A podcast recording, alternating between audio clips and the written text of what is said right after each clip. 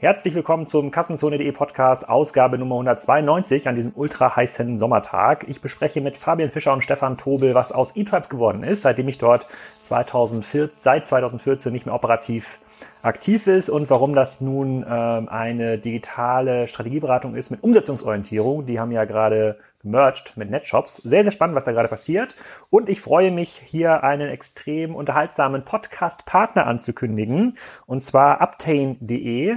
Uptain ist ein Tool zur Kundenrückgewinnung, also Rückgewinnung von Kaufabbrechern. Ihr kennt das vielleicht aus verschiedenen ähm, Gesprächen, die wir auch hier im Podcast schon geführt haben. Was macht man eigentlich mit den Leuten, die irgendwas im Warenkorb gelegt haben oder auf der Seite waren, aber dann vielleicht nicht kaufen? Schickt man den 5-Euro-Gutschein, 10-Euro-Gutschein oder 15-Euro-Gutschein. Das sind eher so triviale Lösungen. Ähm, Uptain hat da ein bisschen schlauere Sachen, ähm, die je nachdem, was das für ein Nutzer ist und wie er sich verhalten ähm, hat, sehr, sehr individuelle Pop-ups ausspielen kann und E-Mails im Nachhinein schickt. Ich habe damit auch dem Julian gesprochen auf der K5-Konferenz und der meinte, äh, hier die Zielgruppe bei Kassenzone, die passt total gut zu Uptain und ähm, die haben ein extrem cooles Modell und freuen sich über äh, sozusagen neue Kunden in jedem Lied. Es gibt dort keine Vertragslaufzeiten, keine Fixkosten, keine Einrichtungsgebühr viele Standardintegrationen zu Online-Shops und ähm, er glaubt, das ist deutlich, deutlich, deutlich besser als andere Lösungen. Und er sagt auch, er sagt auch, weil ich ihm gesagt habe, naja, das kann ich jetzt ankündigen, aber so richtig glauben tut mir das ja auch keiner. Er sagt, pass auf, wir machen einen Deal. Wir, ähm, wir retten den Met Eagle ja, unter der Domain uptain.de slash met, also uptain, U-P-T-A-I-N.de, uptain.de slash met ja, da könnt ihr euch eintragen, könnt euch mal ähm, das Tool angucken und ausprobieren. Und wenn es nicht funktioniert, dann kommt Julian höchstpersönlich und schmiert für das ganze Team Mettbrötchen.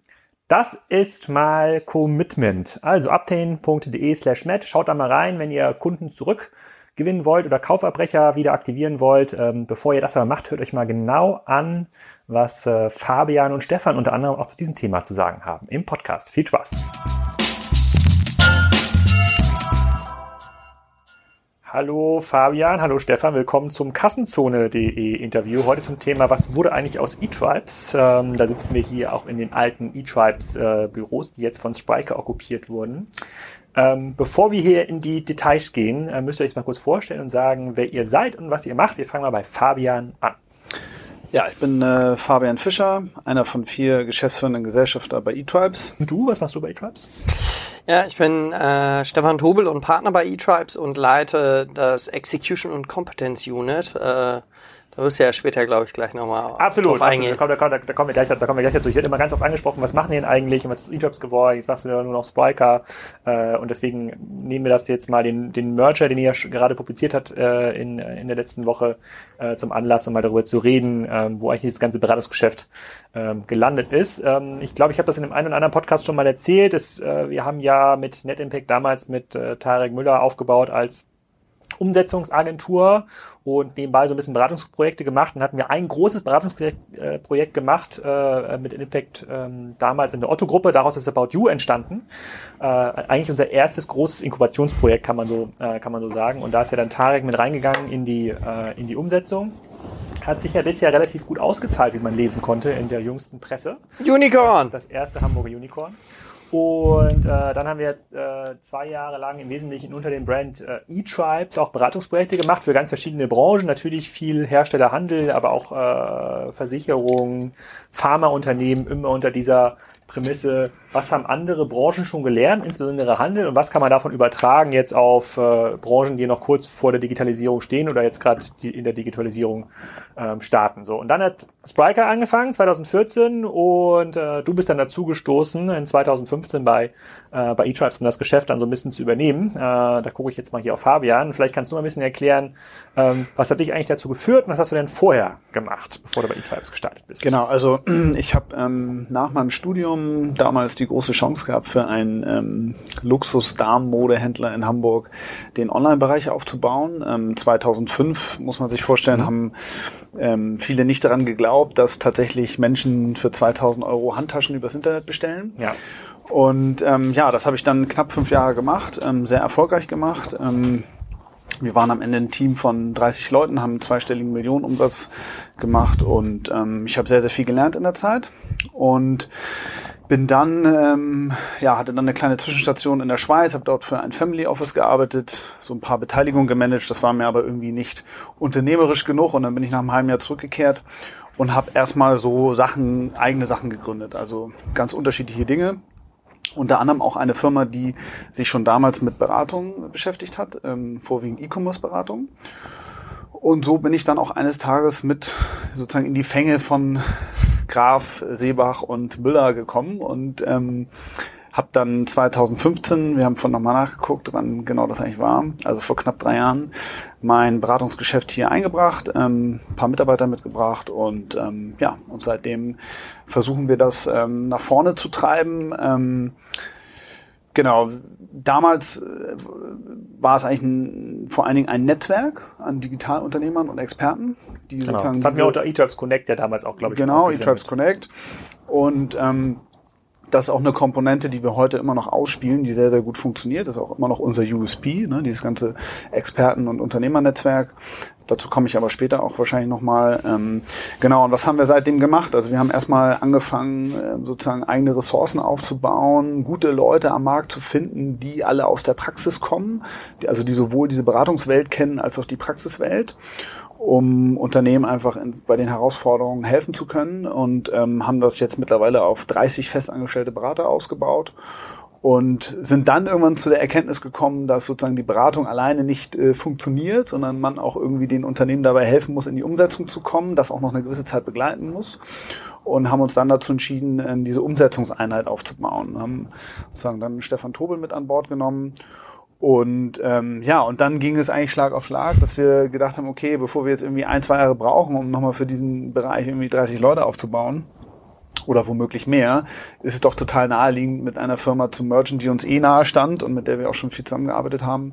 Und das ist die Firma NetShops. Und das ist jetzt vor ähm, 14 Tagen rund um, waren wir beim Notar und ist jetzt sozusagen die Pressemitteilung auch rausgegangen. Hat jetzt, glaube ich, noch nicht so viel Reichweite bekommen, aber ähm, ja, damit sind wir jetzt äh, knapp 70 Leute und können eben über alle Disziplinen hinweg äh, Unternehmen dabei helfen, diese digitalen Geschäftsmodelle aufzubauen. Genau, wir, wir gehen gleich mal im Detail darauf ein, was sich da eigentlich geändert hat in diesen Strategieprojekten. Wir sind ja da auch relativ, äh, ähm, relativ ähm, blauäugig reingelaufen vor, was haben wir jetzt, 2018, vor sechs, sieben Jahren, als wir gedacht haben, komm, man kann einfach Konzepte aus der Handelswelt übertragen auf den Versicherungskonzern und dann wird schon alles gut. Da findet man irgendwie schon ein neues Distributionskonzept. Ähm, du hast ja eine ganze Zeit äh, About You begleitet. Vielleicht kannst du jetzt mal aus der anderen Sicht beschreiben, Stefan, ähm, wie hast du denn den Markt erlebt in, in den letzten Jahren? Also ähm, war es denn so einfach, äh, wie man von außen immer sagt, kann man so einfach ein großes E-Commerce-Unternehmen aufbauen oder muss man da auch pivotieren das ein oder andere Mal. Ja, da muss man auf jeden Fall zwischendurch mal pivotieren. Äh, das haben wir ja auch ganz fleißig gemacht. Ähm, ja, um auf den Kern deiner Frage einzugehen. Äh, nein, das ist nicht so einfach und ähm, da braucht man sehr viel Willen für, äh, muss man sehr viel Zeit reinstecken und äh, auch sehr viel Geld im Zweifel, was ja hier an der Stelle bei Baudio auch passiert ist. Ähm, trotzdem jetzt rein von der Value Creation her, glaube ich, ein Good Case.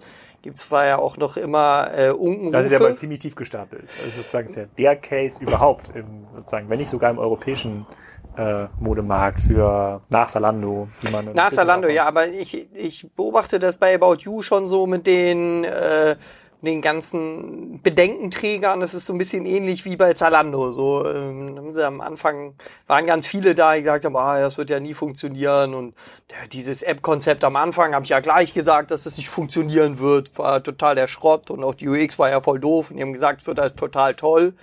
Ja, und ähm, UX von einem neuen Produkt ist am Anfang eigentlich immer Schrott und das verstehen die meisten, glaube ich, nicht. Und da kommen wir ja so ein bisschen zur Kernfrage dazu. Ich glaube, viele denken so, ja, äh, Offline-Welt, ähm, dass dann auch die digitale Welt so ähnlich ist, dass man sagt, es ist wie Auto kaufen. So, ich entscheide mich dann irgendwann und dann kaufe ich so, und dann habe ich so und werde damit glücklich und fahre dann halt zehn Jahre lang. Und ich glaube, die digitale Welt ist eher so wie Kinder kriegen.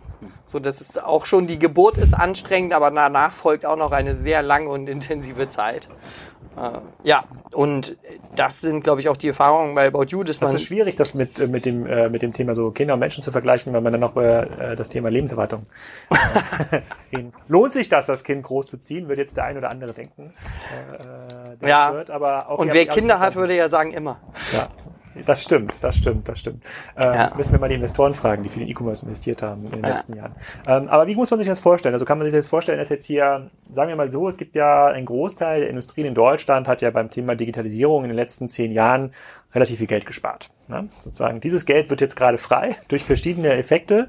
Der wichtigste Effekt ist sicherlich Amazon, äh, die da in jeder Branche mega Gas geben und Unternehmen dazu zwingen, ihre Distributionsmodelle ähm, ähm, zu überdenken. Kann man sich aber so vorstellen, dass ähm, jetzt ein Maschinenbauer ja, zu euch kommt und sagt, äh, hier, ich habe jetzt gehört, das ganze Thema Unternehmer äh, unternehmerische Beratung, äh, Entrepreneurs for Your Business, glaube ich, der Claim, den ihr auf der Website jetzt mittlerweile äh, ähm, ähm, habt. Da malt ihr dann irgendwie so zwei, drei Charts und kreiert ein neues About You und baut das dann? Wie muss man sich das vorstellen? Also ich glaube, es gibt da verschiedene Cases, wie die Kunden an einen rantreten. Also es ist sicherlich so, dass äh, ja gespart wurde oder im Zweifel da gewisse Investitionen nicht getätigt wurden was man so nennt. Und also ich, vielleicht nochmal, um das auseinanderzuhalten, ich glaube, es ist ein großer Unterschied, ob ich jetzt sage, ich mache einen About You Case, Greenfield, wie ja Zalando auch, mhm. stecke da halt ganz viel Geld rein und ähm, baue mir dann halt was, was State of the Art ist, oder will ich halt meine Bestandsorganisation transformieren. So, und ähm, da muss man, glaube ich, einmal unterscheiden. Und dann die Kunden, die zu uns kommen, haben, glaube ich, verschiedenste Bedürfnisse, die man aber auch am Anfang erstmal mit dem Kunden überhaupt so artikulieren muss, weil die das auch gar nicht so richtig wissen. Also die kommen dann teilweise schon so und sagen so, ja, okay, das Internet geht nicht mehr weg. Habe ich jetzt verstanden. Was mache ich denn jetzt? So, und in so einem Case ja, das Internet geht nicht mehr weg, Case, was mache ich denn? Da gibt's sowas wie den Digital Fitness Check, den ich entwickelt habe, wo wir gesagt haben, okay, um das ganze Thema überhaupt mal für die Kunden greifbar machen zu können, teilen wir das mal ein in so drei Ebenen, oberste Ebene sehr broad, nur acht Felder und dann kann man das so weiter runter deklinieren mit dem Kunden zusammen dann. Das ist, glaube ich, so die, die Seite, wenn es recht diffus noch ist und manchmal haben die äh, Kunden konkreten Pain, sagen so, ich habe jetzt diesen Online-Shop, aber irgendwie der funktioniert nicht. So, mach mir mal neun oder optimier mir den mal. Und dann kommt man eher so vom Kleinen ins Große, wo, wo man dann anfängt zu arbeiten und die dann sagen so, ja, und was ist, und diese anderen Bereiche, die ich da noch habe, kannst du da nicht auch mal gucken? Und dann kommt man irgendwann dahin, dass der Kunde, der am Anfang gesagt hat, ich will jetzt wirklich nur operativ dieses Thema, dann doch sagt so, vielleicht sollten wir doch mal über die Strategie nachdenken. Ja. Also ich glaube, es ist wirklich äh, wichtig, immer am Anfang einmal festzustellen, wo der Kunde steht, so, also vom Reifegrad her auch, ähm, von den eigenen Überlegungen.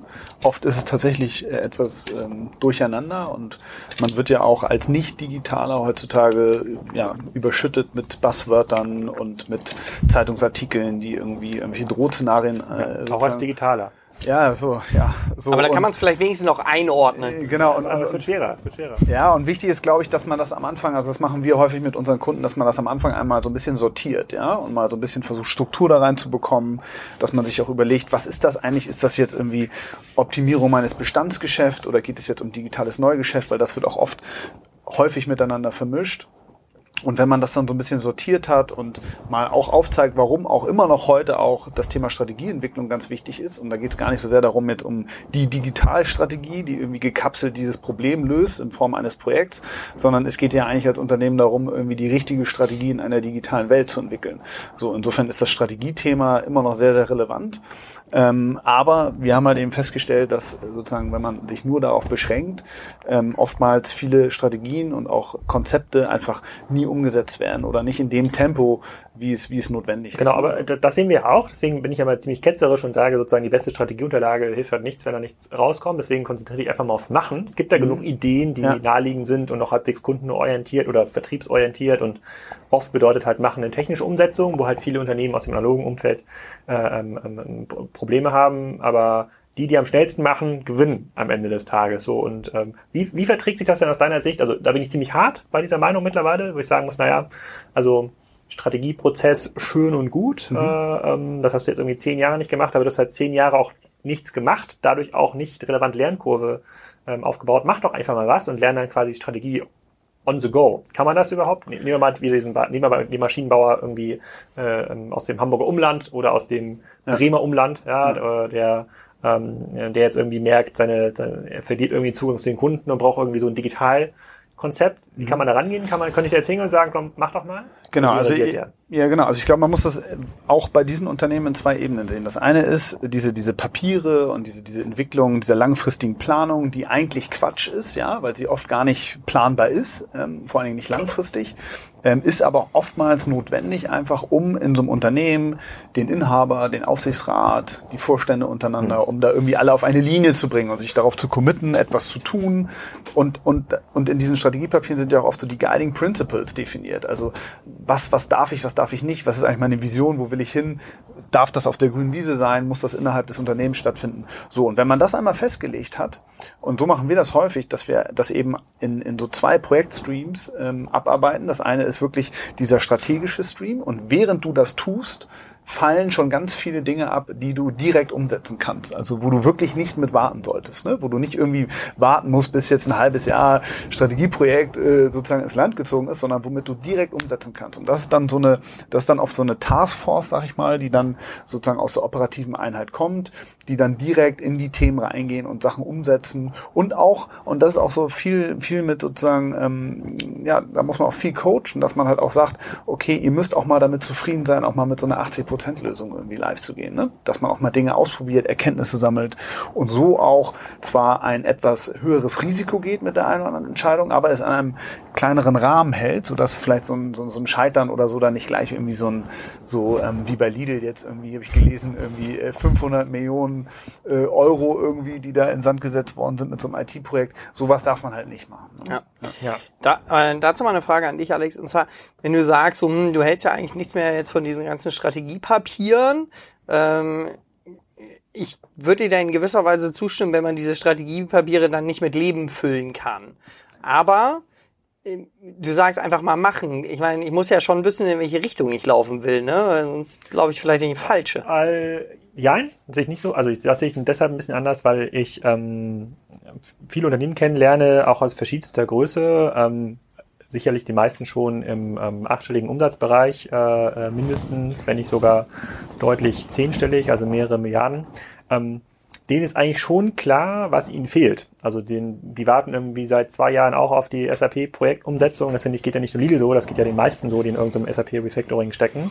Und da sehe ich halt, naja, Projekte, die länger dauern als zwei Jahre, sind gescheitert. Ja, das muss man ja. einfach sofort stoppen. Da gibt's ja. gibt's nichts mehr zu warten. Ja, das ist sozusagen, das ist, das ist, das ist größerer Fail, ist eigentlich heute nicht mehr, äh, äh sozusagen gar nicht mehr möglich, als diese nichts da live zu bringen, weil dann alle Sachen, die ja kundenorientiert sind, sind meistens nachgelagert. Manchmal ist das so technisch im E-Commerce. Wir wollen irgendwie Marktplatzfähigkeiten aufbauen. Wir wollen irgendwie für den neuen, neuen Markt aufbauen. Für äh, im Ausland können wir jetzt aber nicht machen, weil wir müssen auf irgendwas warten.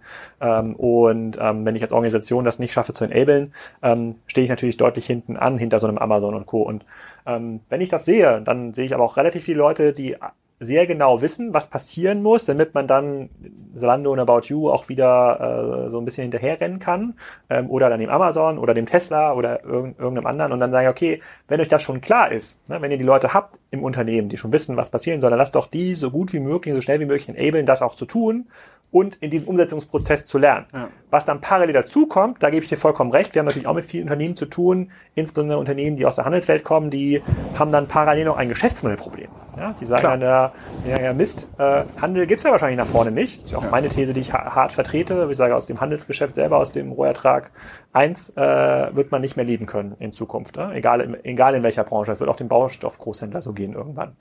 Und wenn das dazu kommt, dann kann man natürlich sagen, okay, ich mache jetzt hier ich handle irgendwie mit, keine Ahnung, Gartengeräten. Äh, jetzt kann ich hier die geilste Mobile-App bauen, aber wenn ich mit dem Verkauf von Gartengeräten kein Geld mehr verdienen kann, dann sollte ich mir mal überlegen, was das alternative Geschäftsmodell ist. Aber die meisten Unternehmen, die ich kennenlerne, sind eigentlich in einem relativ stabilen Business-Umfeld noch unterwegs und denen fehlt halt eigentlich dieser operative Esprit und deren größtes Problem ist nicht Strategie, deren größtes Problem ist Personal. Sagen ja, okay, äh, Alex, habe ich alles verstanden, ähm, aber ich habe ich hab gar keinen CTO. Und ich habe gar keinen Chief of Product.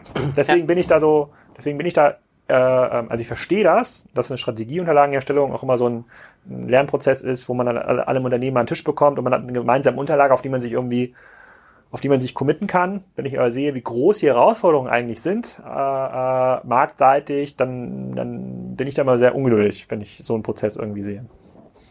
Deswegen so frage ich halt, naja, also wie kann man den Unternehmen am meisten helfen? Bleib mal bei den mittelgroßen äh, Maschinenhersteller war das, glaube ich, aus dem, sozusagen ja. aus dem Hamburger Umland. Der macht irgendwie 600 Millionen oder, oder 700 Millionen. Wenn ihr mit solchen Unter oder habt ihr vielleicht einen anderen Case, äh, wo ihr das schon mal ähm, gemacht habt? Du hast ja auch im Logistikbereich, glaube ich, was vorgetragen bei der Genau, OMR. also ein gutes Beispiel ist ähm, Harper-Lloyd, ein Kunde, die wir ja fast ähm, Harper-Lloyd Container oder Touristik? Genau, Harper-Lloyd Containergeschäft, mhm. die wir fast zwei Jahre begleitet haben ja, da ist es halt auch so, da äh, Aktiengesellschaft äh, mit, mit Kühne, dem größten Aktionär, glaube ich, ähm, der sozusagen nicht nur Aktionär ist, sondern auch Kunde des Unternehmens ist mit, mit Kühne und Nagel, ähm, wo sozusagen viele Entscheidungen, unglaublich viele Schleifen ähm, bedürfen.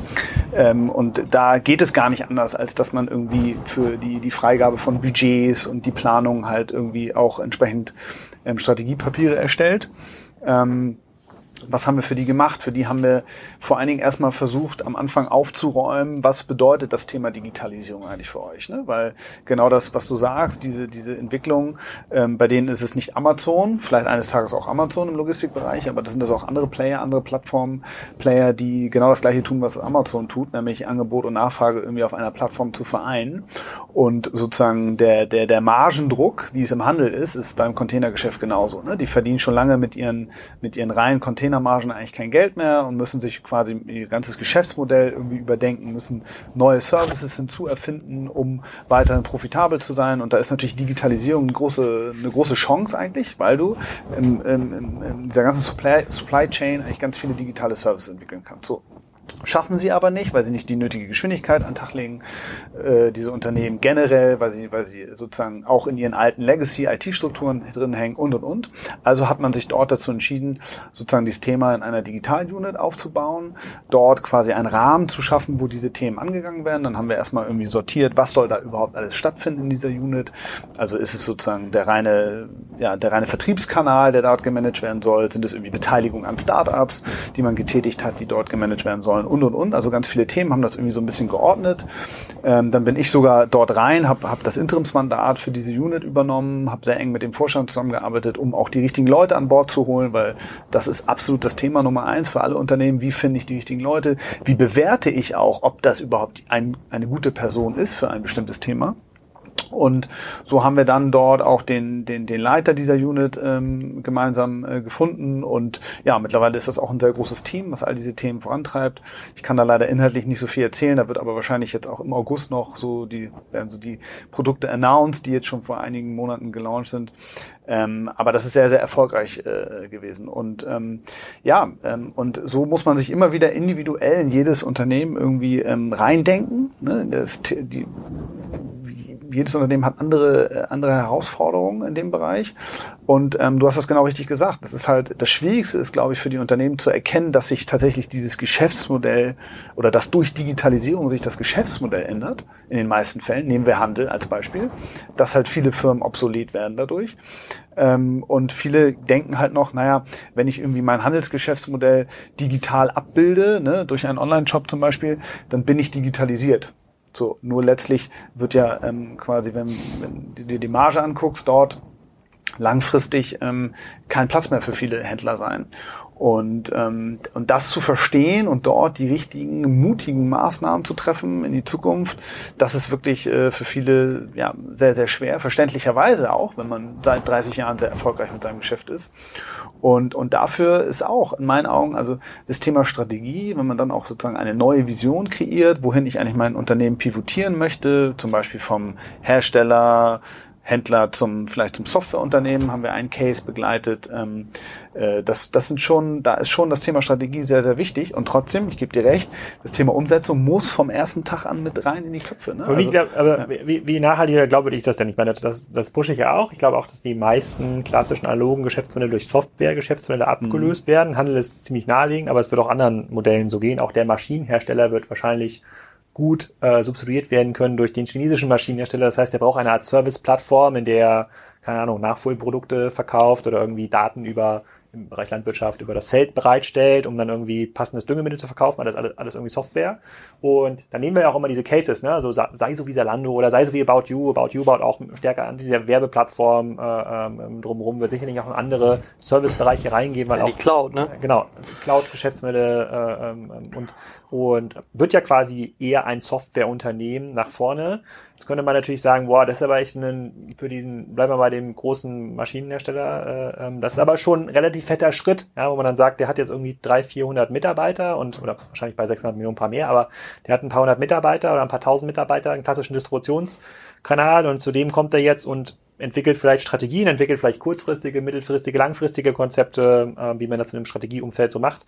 Ähm, wie glaubwürdig nimmt denn der das auf? Also dann kommst du da vielleicht noch aus dem mit deinem Personalisierungs-UX-Hintergrund und äh, dann erzählt er diese Soft Software-Geschichte und dann steht er, wenn ich mir so vorstelle, er hat jetzt 30, 40 Jahre, vielleicht in der zweiten Generation das, äh, ähm, das aufgebaut und jetzt sagst du ja, Uli, am Ende des Tages muss halt ein Softwareunternehmen werden. Also, ja, aber das sage ich nicht.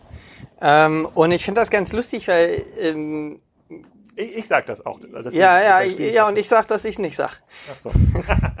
ähm, nee, weil ich finde das ganz lustig, dass ähm, wirklich in Kundengesprächen ich teilweise schon auf die Bremse trete und mhm. sage so, Leute, ja, Software, aber das ist halt auch nicht die Lösung für alles, ne? Und jetzt überlegt euch doch erstmal, was ihr irgendwie machen wollt und jede, ähm, äh, jede Komplexitätsstufe bis irgendwie 1000 Zeilen, 20 Spalten löse ich halt mit der Software Excel. So, und da brauche ich auch kein Machine Learning oder irgendwelche Algorithmen, so. Und ähm, ich glaube, es besteht aktuell so ein bisschen das Risiko, dass diese Software nun mal ein bisschen überdreht wird und alle jetzt denken, ich muss Software Company werden und alles muss durch Software gelöst werden. Es gibt einige Probleme, die kann man exzellent durch Software lösen. Das ist insbesondere, wenn eine hohe Menge an Daten und Komplexität involviert ist, dass das menschliche Gehirn das nicht mehr so gut auf die Kette kriegt. Dann ja, aber den, und das schaffe ich auch eher, wenn ich die Vorstufen dazu genommen habe. Und ich glaube, das ist dieses ganz Wichtige. Und für mich ist dieser Strategieprozess ja, eine Art notwendiges Übel, ja, weil im Endeffekt, ich gebe dir ja vollkommen recht, das ist wie Fußball lernen, du musst einfach mal anfangen zu kicken, so, und ähm, der Strategieprozess ist quasi das Abstecken des Spielfeldes und das muss man in diesen Organisationen einmal machen, weil die halt nicht mit einer Digital-DNA geboren sind, wo dann alle sagen so, ja, warte mal, was brauchen wir jetzt alles? Was haben wir gelernt von Amazon, Zalando, About You? Dann bauen wir uns das mal dahin. Wenn man 100 Millionen Euro hat, dann geht das. Ähm, dann kann man das, glaube ich, angehen. Andernfalls, wenn man sagt, das ist eher so scheibchenweise und wir müssen hier intern irgendwie Stakeholder abholen, wir müssen auch mal ein paar Leuchtturmprojekte machen, damit die Menschen anfangen daran zu glauben, mhm. muss man, glaube ich, erstmal sein Feld abstecken mhm. und dann sagen so, okay, was sind jetzt die ersten einfachen Spielzüge, die wir machen? Ja, und das ist für mich dann, dann kommen irgendwelche Leute mit, ich will jetzt irgendwie Predictive Analytics haben und dann wie steht's um euer Tracking? Ja, Tracking ist schwierig. Die Daten sind auch irgendwie eher so, sind nicht so gut. Ich sage, ja, vielleicht fangen wir damit an. Und so ist ja auch unser, dieser Digital Fitness Check aufgebaut, wo wir unten so die Basics haben. Und das ist halt das Thema irgendwie Daten, äh, Tech-Infrastruktur und Infrastruktur und Operations. Und ich glaube, man muss erstmal das klar kriegen. Und das sind für die meisten Unternehmen, die starten auch die ersten ein bis zwei Jahre. Da passiert nicht so viel Magic. So, das ist äh, also reine Hausaufgaben ist das dann. Ja. Und wo ist sozusagen die ein bis zwei Jahre, womit wird am meisten äh, Zeit verplempert? In Leute einstellen oder tatsächlich? Also jetzt verplempert oder wo muss man die reinstecken? Ja, also am Ende wo muss man die reinstecken, weil die meisten Leute sozusagen jetzt ja eigentlich wollen sie die zwei Jahre überspringen. Eigentlich wollen sie jetzt kommen, wir wollen jetzt aber schneller, ja. schneller Gast. Also ich glaube äh, Recruiting ab Tag minus eins quasi, also also gestern weil das dauert super lange und ich habe schon genug Projekte gesehen, wo die dann gesagt haben so, ja und Ende des Jahres stellen wir dann das Frontend-Team ein. Wie Ende des Jahres. Das war so dann, also Mitte des Jahres. So ich sagte so, wenn ihr heute anfangt, dann habt ihr noch immer Ende des Jahres kein Frontend-Team. So, weil das kriegt ihr so schnell nicht. Dass es steht und funktioniert. Das heißt Recruiting, Riesenthema und da muss man auch wirklich mal drüber nachdenken, so, warum sollten Leute zu euch kommen? So, also warum sollten die das tun und sich auch ein bisschen über die Rahmenbedingungen Gedanken machen, Gedanken machen, wie funktioniert überhaupt der Markt, was wird Entwicklern heutzutage angeboten oder Digitalexperten von Arbeitskonditionen bis hin zu womit arbeiten die, was für Freiheitsgrade, was für was für Teamsettings und dafür ist diese Strategie, glaube ich, auch wichtig, das einmal abzustecken und dann ganz viel äh, Daten, und das würde ich gerne noch mal ein bisschen spezifizieren. Ich denke da primär an das Thema Produktdaten und Kundendaten. Auch ganz viele andere tolle Daten, aber vor allem erstmal Produktdaten. Äh, und das haben schon irgendwie gefühlt 90 Prozent der Unternehmen nicht im Griff. Und bevor ich das nicht im Griff habe, brauche ich irgendwie auf nichts Cover setzen. Und das ist, glaube ich, die, diese Realitätsferne und, ähm, und, und, und hm? habt ihr da, wenn jetzt quasi alle anfangen, äh, solche, und, solche Leute einzustellen, ich meine, da fällt ja Unternehmen in Hamburg und Berlin schon mhm. schwer, ne? diese Teams ja. einzustellen oder in München äh, äh, sowieso. Ähm, wie funktioniert das dann in Bremen oder, keine Ahnung, in, in, in Stemmen oder wo auch immer sozusagen zwischen Bremen und Hamburg äh, sein kann? Also lohnt es sich da nicht schon, Leute umzuschulen? Ja, den klassischen das kommt über das Beispiel des Buchhalters, aber fairerweise sind das ja ganz andere auch eher noch modernere Rollen. Ja, man sagen, guck, der, Performance, der, der, der, der Performance-Marketing-Experte von vor zehn Jahren, den könnten wir jetzt eigentlich mal langsam umschulen in diesen, das muss nicht der BI-Experte sein, aber es kann ja derjenige sein, der halt die, äh, das PIM-System halt ähm, umbaut. Geht das? Habt ihr damit Erfahrung gesammelt? Schwierig. Schwierig? Also ich glaube generell schwierig. Natürlich musst du einen Teil der Organisation auch in einer gewissen Art und Weise auch umschulen oder auch an die neuen Themen heranführen.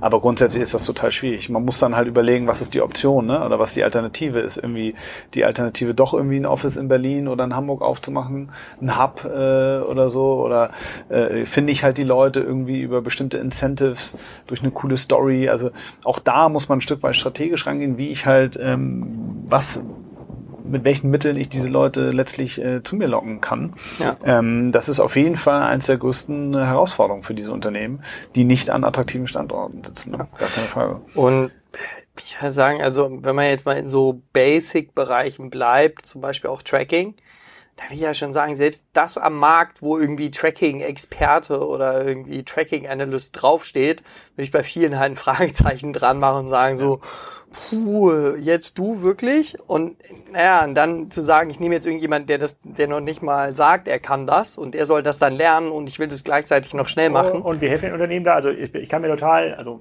das, was ihr beschreibt oder das, was in den letzten Jahren entwickelt hat, ist ja sozusagen, sozusagen umsetzungsorientierte Strategieberatung, ne, mhm. sozusagen, sozusagen mit einer sehr, sehr stark digitalen sozusagen E-Commerce Heritage. Das liegt ja so ein bisschen an der Gründungsstory auch. Und alle, die ja hier, äh, hier arbeiten, auch Management-Team arbeiten, sind ja auch ähm, Gründer, haben schon einige Sachen aufgebaut, äh, das eine oder andere auch schon mal verkauft und gesehen. Jetzt kommen wir jetzt mit dem Strategieunterlagen. Hier ist der Mittelfristplan, ist jetzt vielleicht sogar Kommite vom Aufsichtsrat und jetzt sucht man aber auf einmal den Tracking-Experten äh, in, äh, in Castrop-Rauxel ja, oder in Essen. Auch in Essen findet man Entwickler, ist übrigens eine populäre Podcast-Folge bei Kassenzone. Mhm. Ähm, wie helft ihr denen denn dann? Also ich meine, das Budget ist in der Regel da. Sozusagen im Unternehmen geht es ja oft wirtschaftlich sehr, sehr gut. Sie haben ja relativ viel Budget angesammelt für das Thema digital in den letzten, in den letzten Jahren. So, und jetzt, jetzt kommt aber keiner um die Ecke. Was macht ihr dann? Also in der Idealwelt würden wir mit diesem Unternehmen in einem gemischten Team, in einem interdisziplinären Team aus Mitarbeitern von uns und Mitarbeitern von dem Unternehmen selber gemeinsam an diesen Themen arbeiten und bestenfalls bei uns in Hamburg. Ähm, und dann versuchen, diese Projekte nach oben zu fahren. Also so wie, so wie bei Hapag-Lloyd. Genau, so ähm, gut. Die haben tatsächlich für, für diese Unit sich einen neuen Standort gesucht äh, in der Hafen City.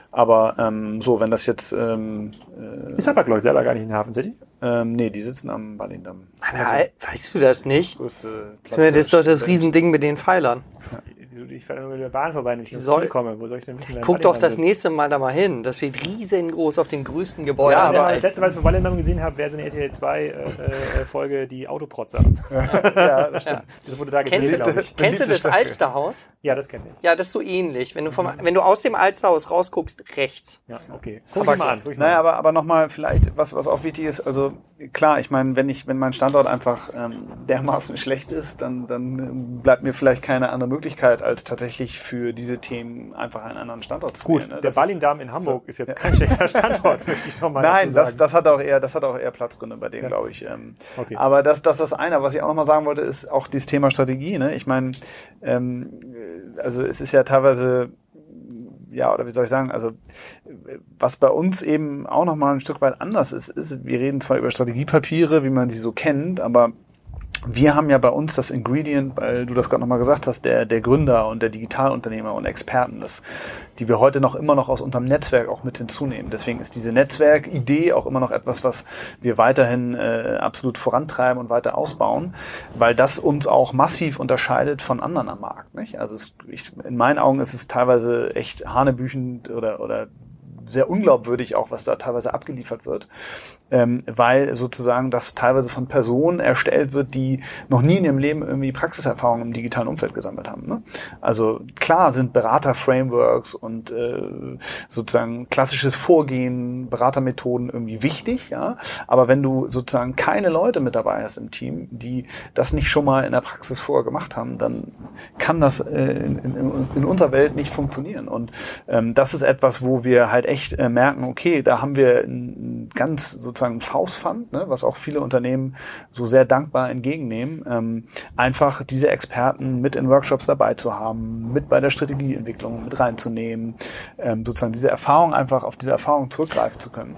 Und das nutzt du ja selber, ne? Sozusagen, ich spreche ja. ja selber gern mit Leuten wie dir oder auch Eric da vorne, die echt Ahnung haben, schon mal tausend Sachen gesehen haben und ja. auch kein Blatt vom Mund nehmen. Das hilft schon, ähm, das hilft genau. schon enorm. Was ich mich hier frage, ist, funktioniert das A für jede Unternehmensgröße? So, mhm. also ist das für, kann das auch irgendwie 15 Millionen sozusagen Euro Umsatzunternehmen machen und ist eigentlich jeder, jeder Branche das irgendwie gleich. Du hast ja gerade ein Logistikunternehmen beschrieben, mhm. das ist ja schon ganz weit weg vom klassischen Handelsunternehmen, mhm. äh, fairerweise, aber würde man genauso vorgehen jetzt bei einem, äh, bei einem, bei einem Pharmahersteller oder bei einem äh, bei einem Versicherungsunternehmen, also sind die Konzepte, die Herangehensweisen eigentlich immer die gleichen? Also ich glaube, dass also in fast allen Branchen, die, bis ich, die, die ich bisher kennengelernt habe, sind die Herangehensweisen, Herangehensweisen eigentlich die gleichen. Der einzige Unterschied ist, dass die Branchen selber halt teilweise noch nicht so weit entwickelt sind. Nicht? So, dass halt viele Entwicklungen, die wir jetzt aus dem, aus dem B2C, Fashion-Umfeld kennen, einfach in manchen Branchen noch gar nicht so weit fortgeschritten sind. Ne? Nehmen wir mal den Schraubenhandel oder so. Da, da gibt zwar auch Online-Shops schon und da wird auch drüber bestellt, aber da ist der ganze Digitalhandel noch nicht so weit äh, ausgereift wie jetzt im, im Modehandel. Und sind die Konzepte Konzepte auch andere? Also wenn ihr heute Modehändler hey. beratet und denen diese Kurz-, Mittel-, Langfristplanung aufbaut, sind die Konzepte vergleichbar mit denen für den Schraubenhändler? Ja, sind sehr vergleichbar. Ja, Natürlich mit ja. anderen Inhalten. Allerdings sind die Entwicklungen in meinen Augen, die dort stattfinden, finden in einer viel höheren Geschwindigkeit statt. Also wenn Beim Fashion, Modehändler. Nee, wenn, wenn Fashion irgendwie zehn Jahre gebraucht hat, um sozusagen mit all den Dingen irgendwie im Netz angekommen, natürlich auch der Technologie geschuldet, die dahinter, mhm. die dahinter steht, dann ist sozusagen der B2B-Schraubenhandel ähm, dort finden diese Entwicklungen gerade aktuell in meinen Augen sehr, sehr schnell statt. Also, Auf der anderen Seite sind es, es sind andere inhaltliche Themen. Also man spricht schon auf der einen Seite über die gleichen Themen, aber man merkt ganz klar, dass die Branchen halt in anderen Lebenszyklen sind. Ne? Also wenn ich mich mit Fashion und Lifestyle unterhalte, da wollen die Leute mit mir über CRM und Personalisierung sprechen. Wenn ich im B2B-Industrieumfeld äh, unterwegs bin, da fragen die mich halt nach Produktdaten und Tracking und wie macht man das denn jetzt überhaupt und wie digitalisiere ich meinen Vertrieb? Solche Themen. Also mhm. das ist schon nochmal vom Themenfeld her was ganz anderes. Die Lösungen sind, glaube ich, dann am Ende ähnlich. Aber das ist halt auch dieses, man muss sich da so, ja, ich nenne immer so Sprosse für Stro Sprosse zur digitalen Exzellenz. Ja. Und die Sprossen sind halt andere, die man dann gerade nimmt. Aber äh, meine These wäre ja, dass der das B2B-Unternehmen, wir nehmen mal irgendwie den Schraubenhersteller oder vielleicht irgendwie einen anderen Maschinenlieferanten für große Druckmaschinen, dass der eben ja nicht die Zeit hat wie der, äh, wie der Fashionhersteller und das habe ich früher mal gedacht. Früher habe ich gedacht, der muss die gleiche, die gleiche Lernkurve durchlaufen. Ja, muss auch erstmal so ein bisschen E-Commerce-Erfahrung sammeln, dann wird dann ein Teil des Umsatzes in den Direktvertrieb gehen und dann fängt er an, über Softwarelösungen nachzudenken. Aber eigentlich sind die ja schon stark aus einem sehr, sehr, sehr, sehr, sehr personalisiertem Umfeld kommen die ja raus. Ja, die haben ja schon ein, ein personalisiertes Angebot äh, draußen. Die haben ja in der Regel nur so 500 Kunden, 1000 Kunden, 10.000 Kunden, bei denen jeder Kunde eigentlich ein anderes Angebot bekommt, andere Preise äh, ähm, auch teilweise. Und die müssen eigentlich schon überspringen. Und denen, hat's eigentlich, denen fällt es eigentlich noch schwerer als dem Modeunternehmen, was vielleicht schon 20% Online-Anteil hat. Die haben vielleicht schon E-Commerce-Team, die haben schon ein bisschen Expertise. Und die, der Schraubenhersteller oder der Maschinenhersteller kommt eigentlich noch von null Euro Online-Umsatz, muss aber eigentlich relativ zügig auf das Niveau des Modeherstellers kommen. Ja. So. Siehst du das ähnlich oder seht ihr das ganz anders? Ähm, mit der Zügigkeit, ich glaube, er muss zügiger dahin kommen. Das glaube ich schon, weil das akzeleriert sich halt alles. Wir wissen so Entwicklungsgeschwindigkeiten und so weiter. Ähm, äh, Maslow-Prinzip etc. Ähm, aber ich glaube schon noch, das ja auch so Stufen durchlaufen Ja. muss. Also ich glaube, du wirst da nicht so Quantensprünge haben. Ich glaube nicht, dass das funktionieren wird, gerade wenn du es intern machen willst. Du kannst vielleicht so zwei Stufen auf einmal nehmen. ne? Das- Das mag möglich sein, auch einfach, dass die Branche an sich, die Digitalbranche ist ja äh, ein bisschen erwachsener geworden. Ähm, da gibt es sicherlich äh, so Angebote. Also ich weiß jetzt auch nicht, ich glaube vor fünf Jahren so jemand zu finden wie E-Tribes wäre schwer gewesen und da waren auch die großen Managementberatungen auch noch nicht auf dem Thema drauf. So, da kann man sicherlich gucken, dass man da Geschwindigkeit bekommt, aber dann muss der, glaube ich, auch rangehen und darf jetzt nicht sagen, so ich heb jetzt das, ich bohre jetzt das ganz, ganz dicke Brett und mache jetzt von 0 auf 100, sondern der muss sich dann vielleicht auch mal überlegen, so okay, ich mache jetzt erstmal irgendwie so eine App für meine Außendienstmitarbeiter, womit die ihre größten drei Painpoints irgendwie mal regeln können. Ja, oder hier äh, DS, DSVGO oder Ja. die Ja, App für den. DOI. Ja. Also haben wir mit, äh, mit einem Kunden zusammen so eine App entwickelt, damit die DOIs einsammeln können, weil die auf einmal gar nicht mehr mit ihren Kunden kommunizieren durften. DOIs, was ist das? Ja. Double Double Opt-in.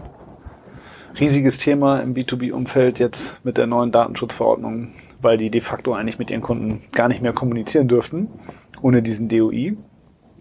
Und ähm, ja, und deswegen, genau, das ist zum Beispiel ein gutes Beispiel, ne? dass man dann sozusagen eine da war ein Problem und dann hat man eine einfache Lösung, mobil, eine mobile App entwickelt, wo der Außendienstmitarbeiter das halt vor Ort beim Kunden irgendwie einsammeln kann und da so und, und das das betrifft eigentlich jeden Außendienst da draußen so und ähm, ja, also ich glaube auch, du musst gewisse Stufen einfach nehmen, einfach auch, um damit die Leute auch hinterherkommen.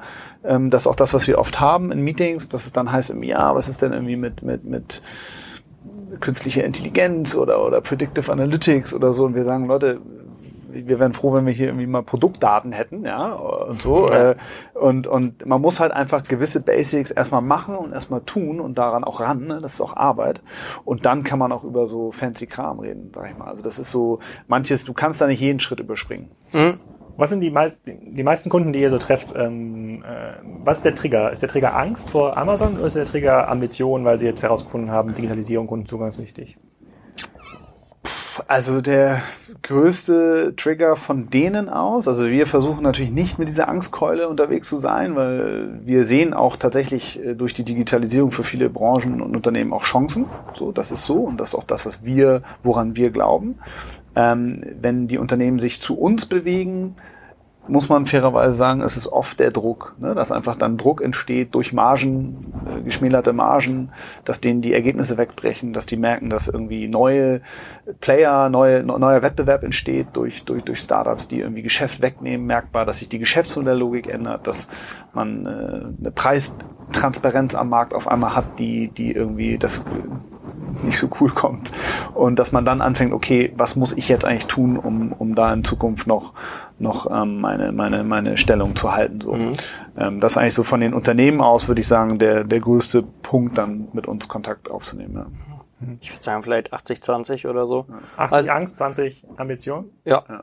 Und ich finde es ja auch ganz spannend, weil du fragst, es gibt gibt's da Unterschiede bei den Unternehmen, Größe oder, oder was auch immer.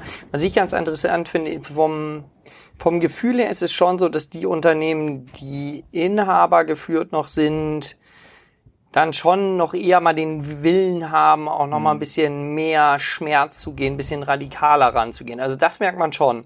Ne? Sitzt da jetzt irgendwie Unabhängig von der Branche. Ja. Unabhängig von der Branche. Also sitzt da gerade die vierte Generation, die sagt so, fuck.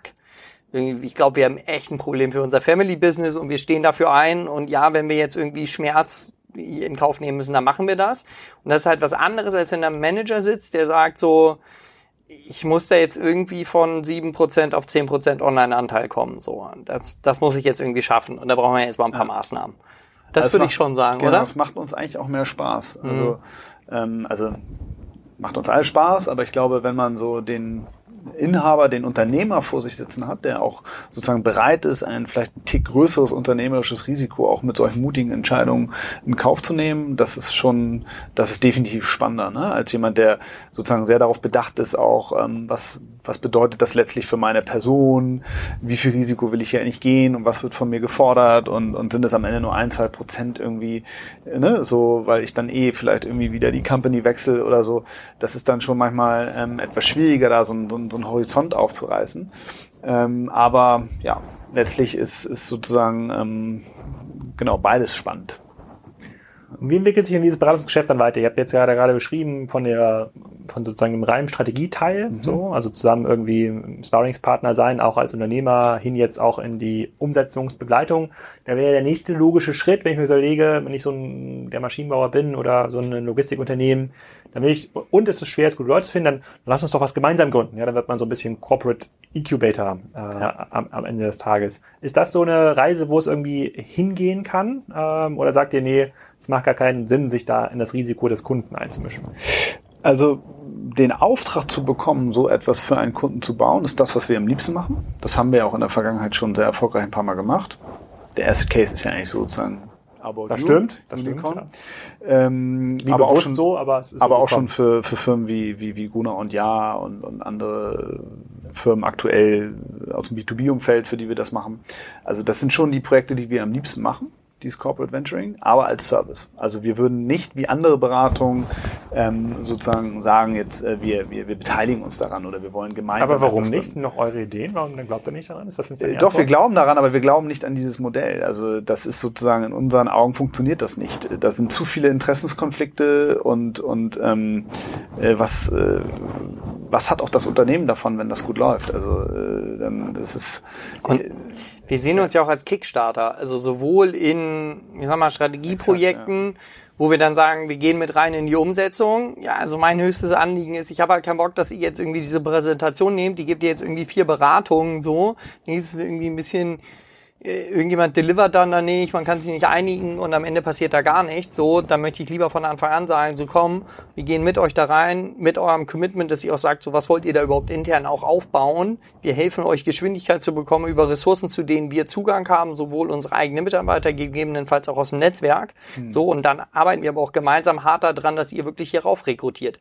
Und die Kunden sind dann schon teilweise so und sagen so, Stefan, das glaube ich dir aber nicht so. Ich meine, das ist doch überhaupt nicht in eurem Interesse und auch die Mitarbeiter, die wollt ihr doch selber. Also zum einen, da gibt es den großen Unterschied aus meiner Sicht, dass es gibt die Mitarbeiter, die haben halt Bock auf so Agenturenberatungen, möchten das machen. Die kriegst du schwierig in so Corporate-Sachen rein und dann hast du wiederum auch die Mitarbeiter, die, die wollen halt in einem Corporate arbeiten, die wollen an einer Sache arbeiten, die kriegst du nicht in Agenturen und Beratung rein, deshalb ist das, glaube ich, kein Issue. Plus, wir sagen halt auch, von, von dem, was wir vorhaben. Wir wollen ja, unsere Mission ist ja, dass wir Unternehmen helfen, in der digitalen Welt erfolgreich zu sein. So. Und das wird nur funktionieren, wenn die internen Kompetenzen aufbauen. Ja. Und das ist unsere Mission und da stehen wir zu. Und für uns, wenn die alle happy sind, ich meine, das ist die beste Werbung, dann kommen halt andere zu uns und sagen, baut mit uns was auf. Also uns wird bestimmt nicht langweilig. Genau, und dieses so Skin in the Game, ne, wie, wie es einige Beratungen pitchen. Also ich meine, was wir gerne machen und worauf wir uns auch einlassen, ist, dass man irgendwie sagt, man irgendwie eine, ein Teil der Fee ist irgendwie performanceabhängig. Ne? Das, das können wir gerne machen. Aber wir haben kein Interesse, irgendwie Equity zu scheren mit einem Unternehmen. Ja, also ich kenne ich kenn das ja auch noch. Wir hatten ja auch bei der Net Impact Zeit damals das eine oder andere Joint Venture und das ja. waren mal sozusagen mit großen schwenkenden Fahnen auf sozusagen Forschung Vorstandsebene verabschiedet und eigentlich sozusagen ab der vierten Woche sozusagen laufen die Interessenskonflikten so hart auseinander. Ist alles, äh, geht alles den, den Bach runter, obwohl es eigentlich immer mit guten Interessen startet. Deswegen glaube ich da auch nicht so dran. Mhm. Ähm, ihr seid jetzt sozusagen auf, ihr habt jetzt so 70 Leute, glaube ich, in Summe, so Hälfte mhm. Beratung, Hälfte Umsetzung. Ja. Wahrscheinlich geht der Ende des Jahres so Richtung 100 Leute. Was mich mhm. jetzt letzte Frage noch interessieren würde, jetzt sozusagen haben wir ja diese Zalando-Story, wurde jetzt seit über zehn Jahren im Markt erzählt, ne? sei so wie Zalando, sozusagen baut Technologiekompetenz auf. Ich glaube, About You ist immer noch eine Story, auf jeden Fall im Fashion-Bereich. Äh, ähm, ähm, Gibt es andere Blueprints, die sich mittlerweile rausgebildet haben, weltweit oder im internationalen Markt? Man sagt so, hm, da müsste man mal genauer drauf schauen. Das sind irgendwie Konzepte, Herangehensweisen, Geschäftsmodelle, von denen man sich eine ganze Menge abschauen kann. Gibt es irgendwie neuere Beispiele oder mhm. sind es immer, ist es quasi immer noch das Rocket beeinflusste Umfeld, was am Ende des Tages Zalando ähm, darstellt und hier in Hamburg ist es dann About You als sozusagen jüngstes Unicorn. Also vielleicht kriege ich es auch nicht mit, aber wen ich relativ wenig besprochen finde, ist MyTaxi. Mhm. Ich finde MyTaxi total geil. Also die, die, die Idee ist einfach 1A, ne? Es ist pure Disruption. Und vor allem, die Jungs sind halt seit Jahren da dran, das wirklich immer geiler zu machen. Und ich gehe halt irgendwie, jeden Monat entdecke ich ein neues Feature. Das ja was für ein Kassenzone-Podcast, sagst du? Ja, solltest du echt mal machen. Ich finde es toll. Und es sind Hamburger und es ist, ja. und auch Dev-mäßig super geil. Das ist total die eingeschworene Truppe und, also da kommt das, glaube ich, auch her. Die, die leben auch für ihr Produkt. Und ich, ich finde das richtig geil. Also ich würde sagen, MyTaxi. Ja, also ich finde es auch ein geiler Case, der, den ich auch selber stark nutze. Ich glaube aber, dass die auch, wenn die sozusagen nicht, ich glaube Daimler hat das ja immer mal gekauft oder, oder, oder ja. Großteil gekauft. Ich glaube, wenn die diesen Schritt nicht gegangen wären, also so von der Außenperspektive ist, glaube ich, hätte man auch viel ambitionierter sowas noch äh, weiterentwickeln können. Ne? Also ich glaube, das beschränkt sich nur auf Deutschland und Nö, nö, nö, nö. Okay, die sind also, global unterwegs. Weiß ich nicht, habe ich zu wenig Infos, aber weil ich vorhin von dem Logistikthema gesprochen habe. Ich werde sie mal einladen. Ich sie mal einladen. Okay, hier das gleich mal. Ich also glaube, hier Marc Berg ist da jetzt, glaube ich, auch CEO geworden. Ja, ne? Ja. Ein kleiner. Ja.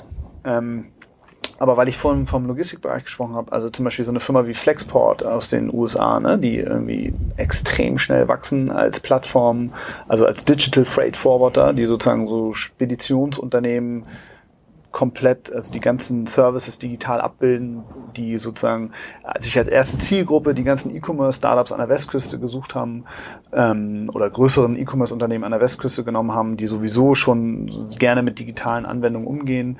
Ähm, die wachsen extrem schnell und das ist wirklich so ein, so ein, so ein Ding, so das deutsche Pendant ist Freight Hub von den, von den Heilemann-Brüdern. Ähm, das sind so Dinge, das sind halt riesige Märkte und da ist auch noch nicht so ein Amazon so präsent. Ähm, wer weiß wann, aber äh, noch nicht so präsent, dass nicht, also da steckt auch, glaube ich, sehr, sehr viel Musik drin. Ja.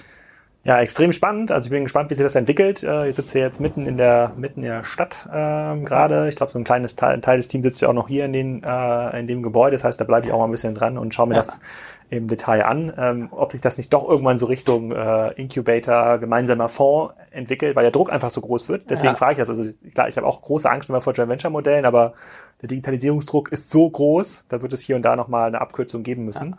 Da, da ist vielleicht noch ein Punkt, weil es brennt, brennt mir die ganze Zeit noch so auf, auf der Zunge, ähm, weil du gefragt hattest, um, auch so Transformation, wie schnell schafft man das, äh, kein Personal, muss man nicht umschulen oder solche Themen. Also das hatte ich auch mit Nils in, ähm, auf Digitalkaufmann einmal schon mal besprochen, das Thema, ähm, dass man ja auch überlegen kann, so wenn ich jetzt mein bestehendes Business habe, es gibt ja zwei Möglichkeiten, was ich mit meinen Profits mache, meinem Investitionsbudget für digital. Ich kann sagen, so ja, ich glaube dran, dass die Profits, die ich hier noch generiere, äh, groß genug sind, damit ich meine bestehende Organisation transformieren kann.